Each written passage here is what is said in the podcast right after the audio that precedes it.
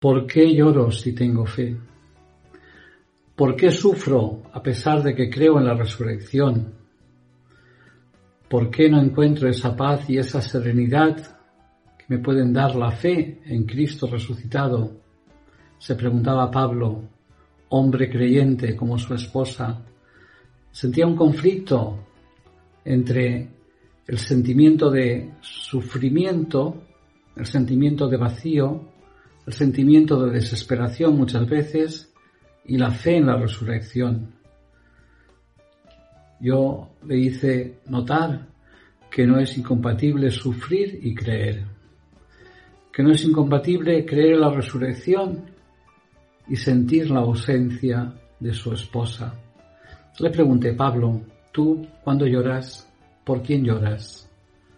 Por Rosalía que está en el mundo nuevo donde no hay llanto ni lágrimas ni dolor, o por ti que experimentas ese vacío, ese vacío tan enorme que te ha dejado porque durante muchos años Rosalía era tu principal ocupación, tu dedicación, y ahora te encuentras sin nada que hacer. ¿Por qué lloras? ¿Por ella o por ti? ¿Por su ausencia por su vacío, por ella que está en otro sitio, en otro mundo, ¿por qué lloras? Y se hizo necesario hacer un inventario de pérdidas que se habían sucedido con la muerte de su esposa. La primera pérdida, quizás más simple, era el silencio, la pérdida del sonido, mejor dicho, que había en casa él experimentaba ahora un silencio aclaparador. no podía hablar con nadie porque vivía solo. Antes le hablaba a su esposa. Ese silencio le pesaba muchísimo. También el pasar de ser nosotros a ser yo, esa individualidad para él nueva, también le costaba muchísimo. Otras pérdidas menores, pero no por ello importantes, eran las pérdidas de las cuestiones domésticas, cómo manejar según qué aparatos de casa, incluso cómo llevar la economía doméstica, porque Rosalía, a pesar de su sufrimiento, era capaz de hacer todavía muchas cosas esas pérdidas de esa cotidianidad también a Pablo le dolían muchísimo. Pero hay dos pérdidas que todavía eran más hirientes. La pérdida de la identidad. ¿Quién soy yo ahora? Yo sabía quién era porque para Rosalía era algo importante yo. Sus ojos me decían quién era yo. Sus reclamos me decían quién era yo. Sus halagos o sus protestas me decían quién era yo. Yo era para alguien, ahora no sé para quién soy.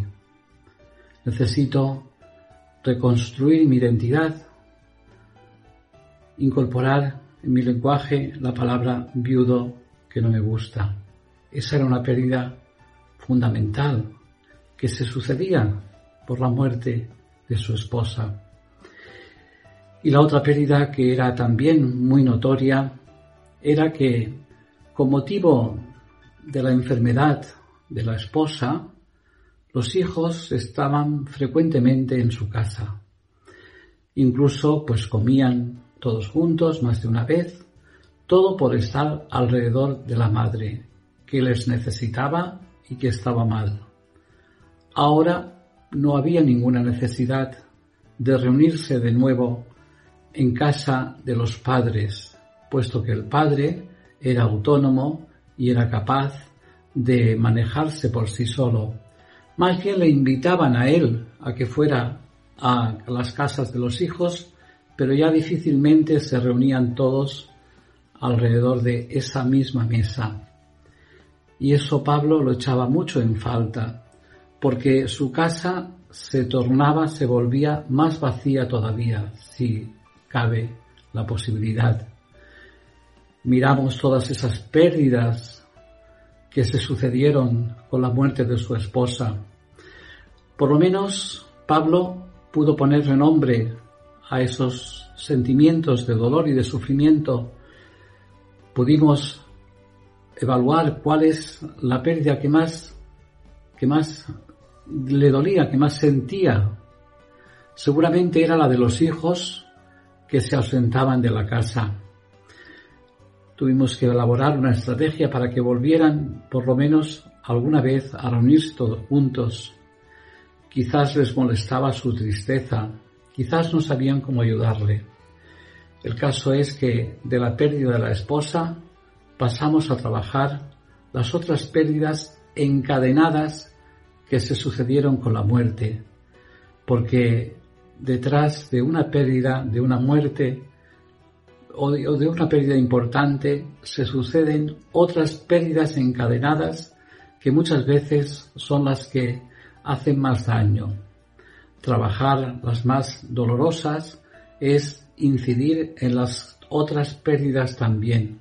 Mejorando unas mejoran las otras.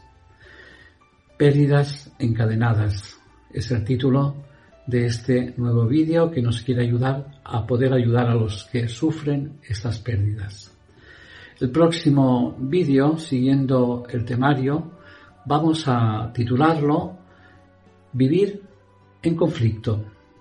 Vivir en conflicto. ¿Es bueno, malo, necesario? Lo veremos en el próximo vídeo. Con ustedes, Alfonso Gea. Muchas gracias de su atención.